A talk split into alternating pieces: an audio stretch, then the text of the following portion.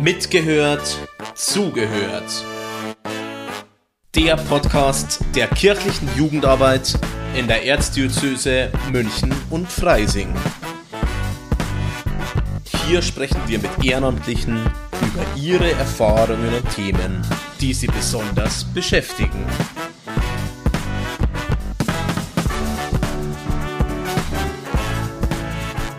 Hallo und herzlich willkommen zu unserem Podcast ähm, ich bin Hedwig, ich bin Jugendreferentin an der Base Palafo und neben mir sitzt Jonathan.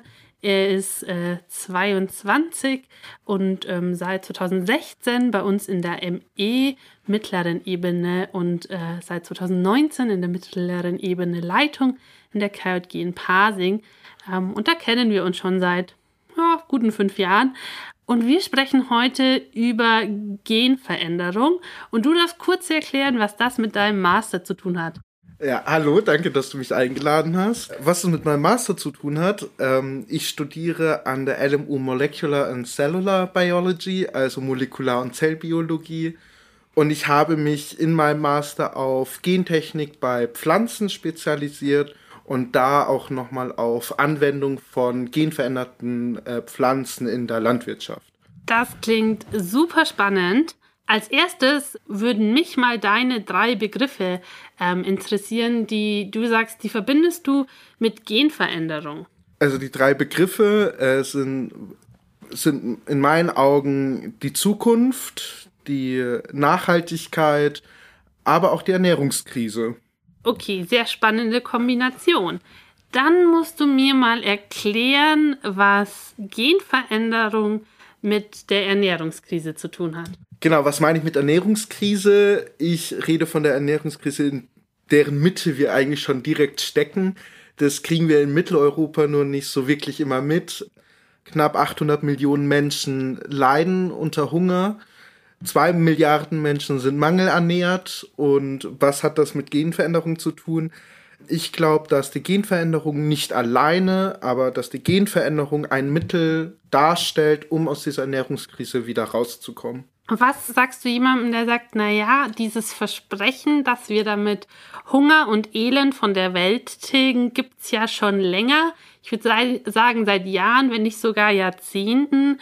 Ähm, was entgegnest du so jemandem? Ich entgegne so jemanden, dass das erstens nicht die Schuld der Gentechnologie an sich ist, sondern im Moment, wer hat den Zugriff auf die Gentechnologie und das sind leider große Firmen, die Monopolstellungen haben und dadurch auch ihre Preise machen, wie sie äh, machen können, wie sie möchten und dadurch leider, ähm, sage ich mal, große Durchbrüche in der Gentechnologie äh, eher machen Ländern oder Menschen äh, äh, enthalten wird. Außerdem muss ich noch dazu sagen, dass die Gentechnik, ja, es wird versprochen, aber die Gentechnik wurde noch nicht so wirklich eingesetzt, zumindest in Europa. In der EU gibt es Gesetze dagegen, dass äh, genveränderte Pflanzen äh, angebaut werden dürfen für, für die Ernährung. In anderen Gebieten der Welt wird schon verwendet, die USA ist schon dabei und äh, zum Beispiel, ähm, das heißt, ja, wir in Europa kriegen aber auch nicht alles mit, dadurch, dass wir da noch ein bisschen rückschrittlicher sind. Was meinst du denn mit rückschrittlicher? Also ich denke mir gerade so, naja, Länder, die sich, also wo sich die Regierungen das nicht leisten können oder sich schlechter wehren können oder wo die Gesetze einfach nicht so durchgesetzt werden wie in äh, Europa, ähm, da sind einfach nochmal andere Dinge möglich oder auch nicht, weil es, weil dann ähm, große Unternehmen, die wir hier jetzt mal nicht nennen, äh, einfach so eine krasse Monopolstellung haben. Ähm, aber also was hat das mit äh, für dich mit, mit Rückschrittlichkeit zu tun? Dass die Gesetze, die es im Moment in der EU gibt, aus einer Zeit kommen, in der man noch nicht wirklich die Techniken oder die, die Methoden hat, die wir heute haben. Ich weiß nicht, ob jeder Zuhörer schon von CRISPR Cas gehört hat, einem einer neuen Technologie oder relativ neu von 2012 ist sie. Vor zwei Jahren haben die beiden Wissenschaftlerinnen, die das entwickelt haben, den Nobelpreis bekommen, äh, mit der wir ganz gezielt kleine Bereiche in, in, in der DNA verändern können. Solche Methoden gab es noch nicht, als, als die Gesetze gemacht wurden. Außerdem, die, die Gesetze, die wir haben, die schließen zum Beispiel aus, dass ich DNA von, von einer Pflanze, also wir nehmen jetzt an, wir haben ein Gen in Mais, was super, was zum Beispiel eine Resistenz gegenüber eines Pilzes äh, bewirkt. Und das finde ich ganz toll und möchte das in den Weizen bringen. Ähm, das, zum, äh, das dürfte ich laut dem EU-Gesetz oder laut den EU-Gesetzen nicht. Ähm, also Fremd-DNA sagt man, in einen, in einen anderen Organismus einführen, während ich zum Beispiel andere Dinge, in denen ich ungezielt die DNA oder, oder die Genetika einer Pflanze verändere, die darf ich einsetzen, solange ich es nicht so wirklich steuere, was auch in der EU bisher auch gemacht wird. Okay, da musst du einmal kurz erklären, was das für Techniken sind. Ich wüsste sie nicht und würde sagen, ist es die normale Züchtung? Es ist Teil der normalen Züchtung tatsächlich. Also, wie du vielleicht weißt, führt radioaktive Strahlung dazu, dass sich deine DNA verändert, dass sie zum Beispiel brüchig wird und, und zum Beispiel sieht man das, dass, äh, dass ra viel radioaktive Strahlung auch zu Krebs führen kann. In der Landwirtschaft macht man sich das eigentlich zu Nutzen. Also was man macht ist, man nimmt etwas, was radioaktive Strahlung von sich gibt und man baut Pflanzen oder da rundherum darum aus. Das heißt, ich habe einen inneren Ring ganz nah bei meiner radioaktiven Quelle, wo ich Pflanzen anbaue und dann einen Ring weiter weg und dann nochmal einen Ring, der ganz weit weg davon ist. Dann lasse ich die Pflanzen wachsen und dann gucke ich, oh, welche Pflanze sieht dann besonders gesund aus, hat besonders viele Früchte ähm, und so weiter und so fort. Und die Pflanze kann ich mir dann aussuchen und die nehme ich dann her für weiteres Züchten. Das heißt, was ich gemacht habe, ist, ich habe radioaktive Strahlung auf die Pflanze gegeben, die führt zu Mutation oder zu Veränderungen in der DNA und die sind, äh, werden dann auch an die nächsten Generationen weitergegeben. Ich weiß allerdings nicht, was das für Veränderungen sind. Ich habe keine Ahnung, was genau mit der DNA passiert ist. Aber das darf ich laut den EU-Gesetzen. Und das wird heute auch angewendet in der Züchtung. Hört sich spannend an und so, als wäre da vielleicht mal eine Gesetzesänderung sinnvoll. Da wäre jetzt meine Frage, ähm, gibt es denn darüber eine Einigkeit in der Wissenschaft, dass man sagt, hey Leute, ähm, wir hatten damals nur die Technik, können wir bitte mal für die Gesetze ein Update haben? Ja, also die oder die Wissenschaftler, mit denen ich zu tun habe, der an meiner Uni lehren, ähm, bei denen ich gearbeitet habe, die sind alle natürlich dafür, dass diese Gesetze geändert werden, dass wir eben diese Techniken, die neu da sind, um Gene zu verändern, dass wir die verwenden dürfen und auch diese Pflanzen dann auch anbauen dürfen als Nahrungsmittel. Und die EU ist jetzt auch dabei, diese alten Gesetze nochmal zu überdenken und zu überarbeiten, dass wir vielleicht dann auch bald in der EU äh, genveränderte Pflanzen anbauen dürfen, die mit den neuen Techniken natürlich äh, gewonnen wurden. Und ich schätze, damit hängt auch dein Begriff der Zukunft zusammen. Natürlich. Also für mich ist Gentechnik oder Genveränderung ist die Zukunft. Also in der Landwirtschaft, wie wir sie heutzutage betreiben in Deutschland, sehe ich keine Zukunft wir haben zu viele Probleme, die durch diese Landwirtschaft, diese Art der Landwirtschaft auftreten, die wir nicht lösen können, die nicht nachhaltig sind, die es anderen Generationen nicht ermöglicht, auf ein genauso gutes Leben zu führen wie wir. Und ich sehe da sehr viel Chancen in der Gentechnik und in der Genveränderung bei Pflanzen. Also so ein bisschen die langfristige Lösung, ähm, die großen Probleme der Welt anzugehen. Genau.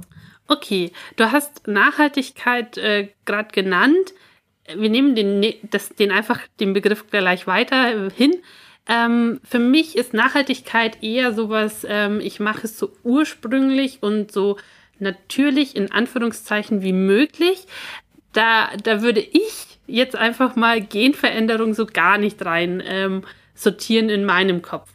Von dem her würde ich dich bitten, für uns einfach mal schnell deinen Begriff der Nachhaltigkeit zu definieren. Genau, aber vielleicht möchte ich zuerst auf deinen Nachhaltigkeitsbegriff eingehen. So ursprünglich wie möglich, wie, also ich glaube, du kommst auf diese oder auf diese Definition, weil wir früher nachhaltig gelebt haben, weil wir früher den Planeten nicht kaputt gemacht haben, weil wir die äh, weil wir keine CO2-Krise äh, hatten, keine Klimaerwärmung hatten, kein Problem mit steigenden Meeresspiegeln. Das heißt, der Mensch hat früher nachhaltig gearbeitet und ich glaube, daher kommt auch dein Nachhaltigkeitsbegriff, oder? Ja, ich glaube schon.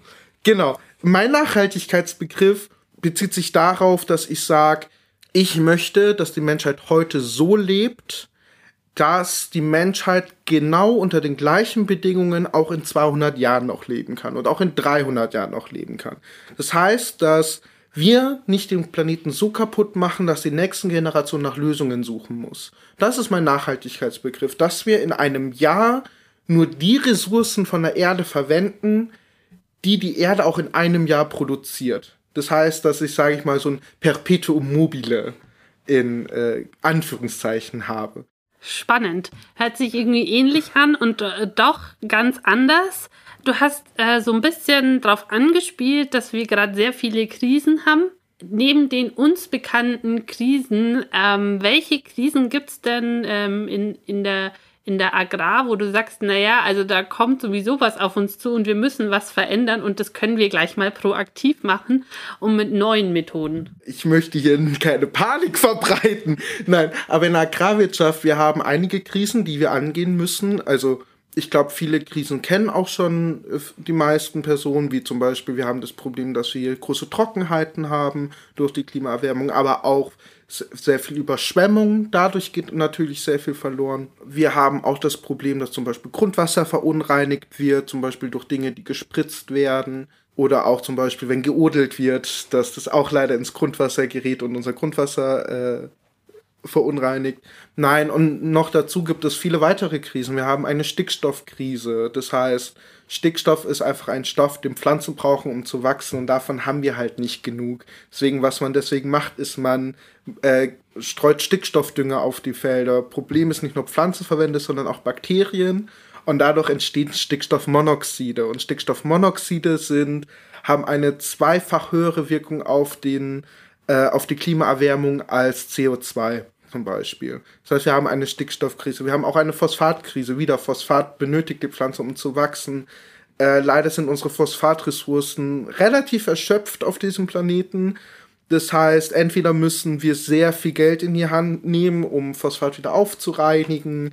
Kann man machen. Problem ist, da würden die Lebensmittelpreise ansteigen. Wir haben eine Kaliumkrise, wieder etwas, was Pflanzen brauchen und so weiter und so fort. Sulfatkrise. Ich, ich kann da wirklich lange aufzählen, was für Probleme die Landwirtschaft im Moment hat. Ich sehe schon, du weißt die ganzen Krisen auswendig.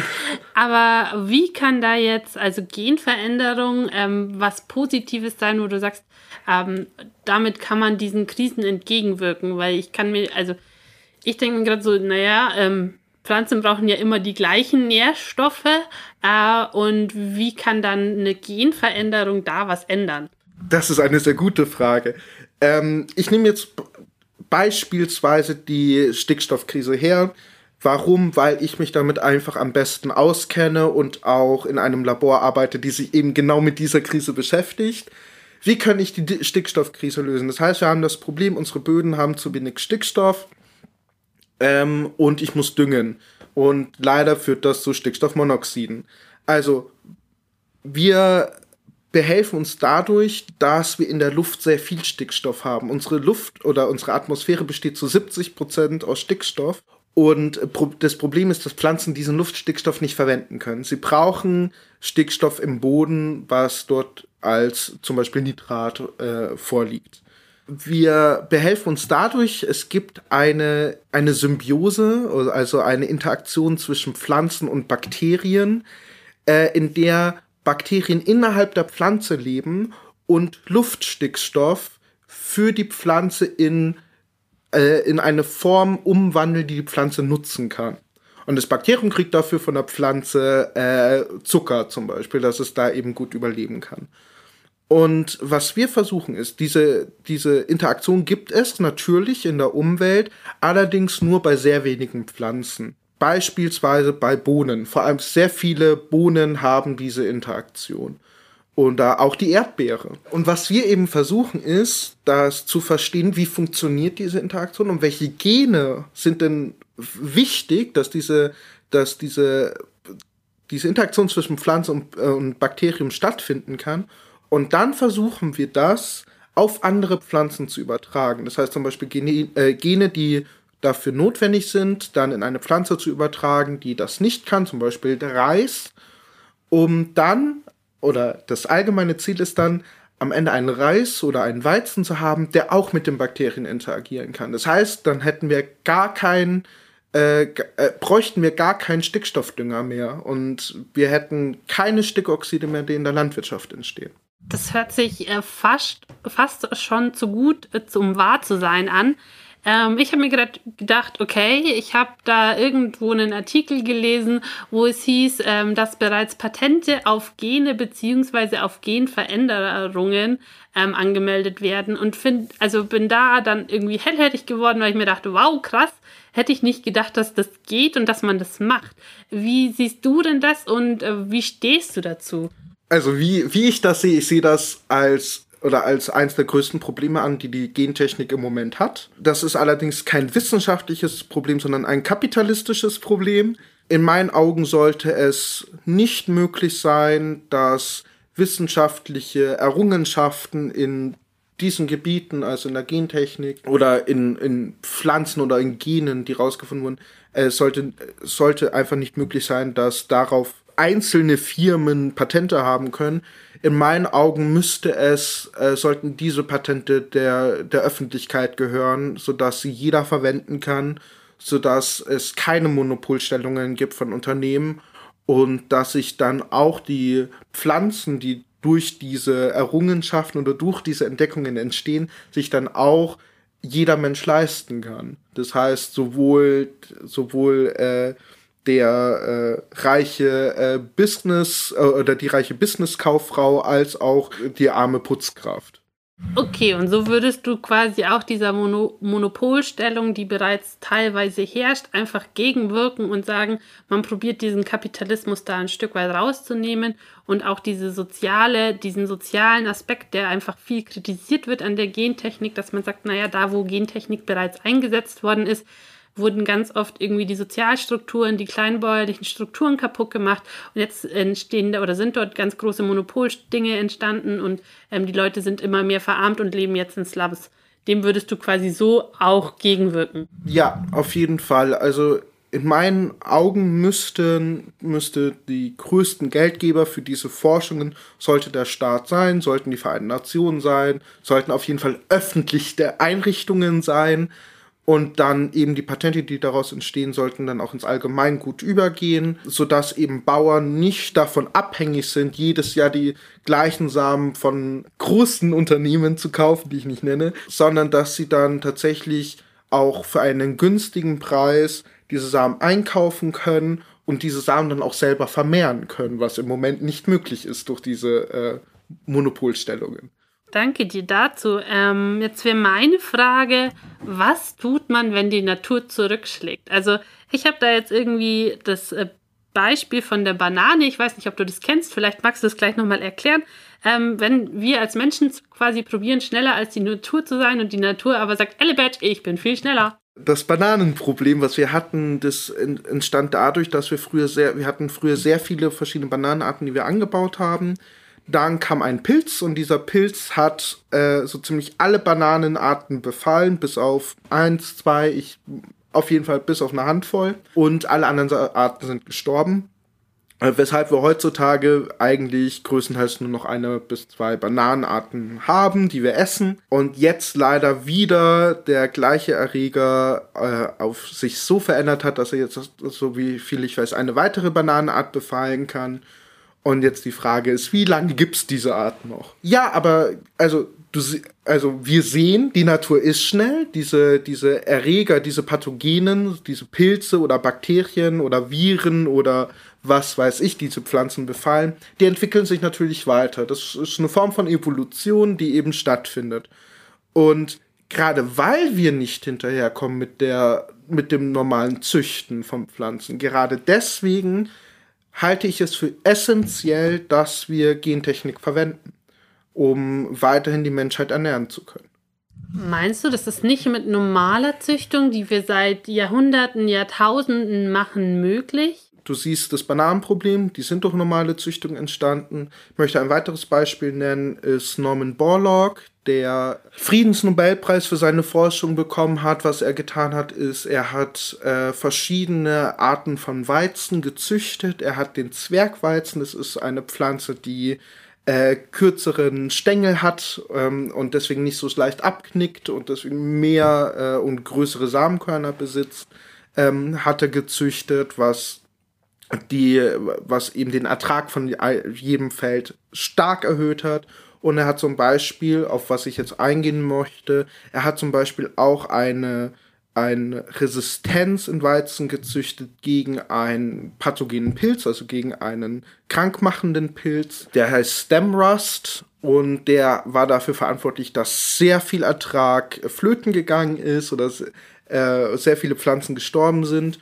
Und er hat dafür den Nobelpreis bekommen. Nachdem er diese Resistenzen entwickelt hat oder diese Resistenzen gezüchtet hat, gab es einen Anstieg an, an Ertrag pro Fläche und auch eine Bevölkerungsexplosion. Das heißt, durch Norman Borlaug wurde es erst möglich, dass die Menschheit so stark anwächst, wie sie im Moment auch an, angestiegen ist. Ich habe gelesen, wir haben jetzt gerade die 8 Milliarden Marke geknackt. Aber worauf ich jetzt eingehen möchte, 1999 ist dann wieder der gleiche Erreger aufgetreten, nur leider war er jetzt resistent gegenüber der, ähm, gegenüber der Resistenz, die Norman Borlaug gezüchtet hat.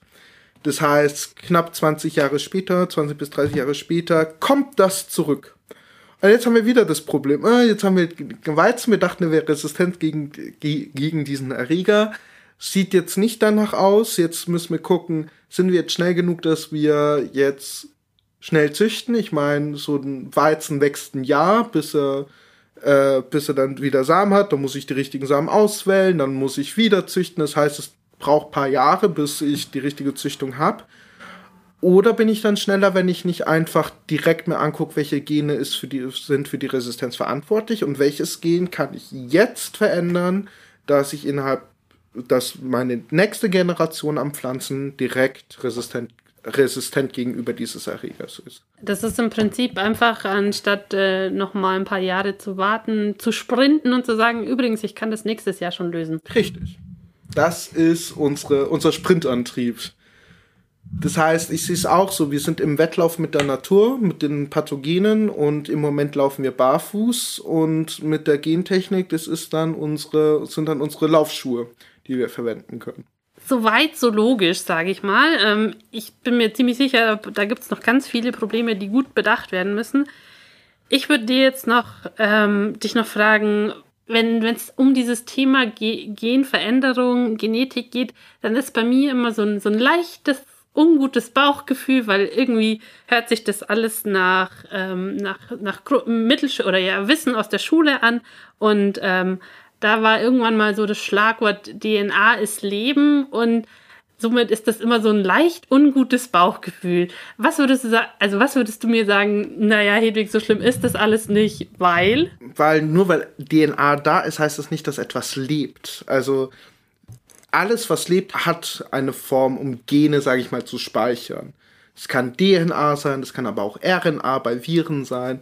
Aber ja, aber für mich ist DNA ein Speichermedium. Da sind äh, die verschiedenen Ordner sind unsere, das verschiedene, was wir machen wollen. Das ist dann zum Beispiel Zellatmung oder, oder Strukturen, die äh, jede Zelle haben braucht. Und, ähm, und was dann in diesen Ordnern drin sind, das sind dann die Gene, die wir benötigen für die jeweilige Sache, die wir eben ausführen möchten. Und was ich mache ist, ich füge entweder zum Beispiel ein, einfach in einen Ordner füge ich einfach ein weiteres Programm hinzu, nämlich jetzt auch, äh, jetzt hast du noch eine weitere, ein, ein weiteres Gen, was dir dabei hilft, äh, gegen einen Pilz äh, resistent zu sein und den zu überleben. Oder eben, dass ich sage, äh, das Gen macht, dass du sehr hoch, äh, dass du sehr hoch wächst, deswegen knickst du ständig ab. Was ich mache, ich nehme dieses Gen und ich lösche es oder ich, lösche diesen Ordner und sag, dann wächst du nicht so hoch und dann knickst du nicht so ab und dann hast du auch einen höheren Ertrag. Das heißt, ich greife nicht aktiv in das Leben ein, sondern ich äh, ich modifiziere es. Ich, ich weiß nicht, wie ich, de, äh, wie ich das sagen soll. Ich schaue mir an oder ich verstehe, was die einzelnen Ordner machen, was die einzelnen Programme in diesen Ordnern machen.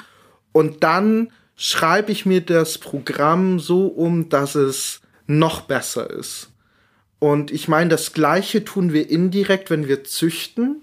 Zucht besteht auch darin, dann in der Zucht habe ich dann auch die gleichen Ordner und die eine Pflanze hat äh, in dem Ordner das eine Programm und die andere Pflanze hat das andere Programm und das eine arbeitet besser, deswegen nehme ich die Pflanze 2, die das bessere Programm hat. Und was ich mache, ist, ich gehe in die Pflanze direkt rein und ich schreibe mir das Programm in das zweite Programm um. Ähm, und damit, also also ja, ich bin sehr viel näher an der Quelle, aber, indi aber indirekt mache ich das Gleiche, was ich auch mit einer Züchtung machen würde. Und trotzdem, also ich glaube, ich konnte dir gut folgen, hast du gut erklärt, ähm, nach, also nachvollziehbar erklärt und gleichzeitig dachte ich mir so, und das hört sich trotzdem so, also so krass an einfach ich stimme dir zu und ich glaube, die meisten Zuhörer würden dir auch zustimmen und würden eher sagen, dass ich irgendeinen Mist rede oder äh, ja, ich gebe dir da komplett recht, auch vor meinem Studium. Ich war auch gegen Gentechnik vor meinem Studium. Aber das hat leider auch damit zu tun, dass die Bildung im Bereich der Gentechnik oder in der Genetik in der Schule nicht besonders gut ist. Und leider, dass auch im Moment die Wissenschaftskommunikation, also das, was von der Wissenschaft den Menschen erklärt wird, auch nicht besonders gut in diesem Bereich ist oder nicht so viel erklärt wird, wie es eigentlich müsste in meiner Ansicht. Das heißt, ich glaube, dass dieses ungute Gefühl nur dadurch verschwindet, indem man entweder das Bildungssystem in diesen Bereichen auf jeden Fall auf den neuesten Stand bringt und dass natürlich auch, dass ähm, die Wissenschaftler oder nicht nur die Wissenschaftler, sondern das allgemein die Kommunikation in diesen Bereichen sehr viel stärker und präsenter wird und der Allgemeinbevölkerung äh, auf einem einfachen Weg erklärt wird, was tun wir eigentlich und warum ist das so toll, was wir tun? Oder was könnten auch Probleme sein mit was wir tun? Es ist natürlich nicht alles Gold, was glänzt. Das finde ich ein, ein super Schlusswort und auch ein, also eine super Zusammenfassung, weil nicht alles ist Gold, Gold was glänzt und deshalb sollte man sich das alles nochmal anschauen. Und ich denke, wir haben einen ersten Aufschlag gemacht. Möchtest du dazu noch was sagen zu diesem ganzen Riesenmonster-Thema? Ich glaube, was ich nur dazu sagen möchte, ist, oder was wir brauchen, ist eine Offenheit, dass jeder diesem Thema, der vielleicht im Moment ein bisschen revertiert ist oder ein bisschen zurückhaltend ist oder ablehnend gegenübersteht, dass sich jeder mal überlegt, warum stehe ich dem so ab äh, oder stehe ich dem Ganzen so kritisch gegenüber und mir dann überlege, kommt das vielleicht dadurch, weil ich noch nicht so gut weiß, was das ist oder was da passiert und dann tatsächlich auch den Wissenschaftlern in diesem Gebiet und den Experten in diesem Gebiet zuhört und sich dann eine Meinung bildet und nicht direkt ablehnend gegenüber diesem Thema steht, was natürlich, ich kann es nachvollziehen, für viele ein sehr kritisches Thema ist. Okay, dann danke dir auch für das letzte, den, deinen letzten Appell. Ich hoffe, euch hat es Spaß gemacht und ihr habt ein bisschen was mitgenommen und wisst jetzt ein bisschen mehr über Genveränderung in der Landwirtschaft und ähm, freue mich über, oder wir freuen euch, uns über Feedback, wünschen euch noch einen schönen Tag und danke fürs Zuhören. Tschüss. Tschüss. Das war Mitgehört, Zugehört. Der Podcast der kirchlichen Jugendarbeit in der Erzdiözese München und Freising.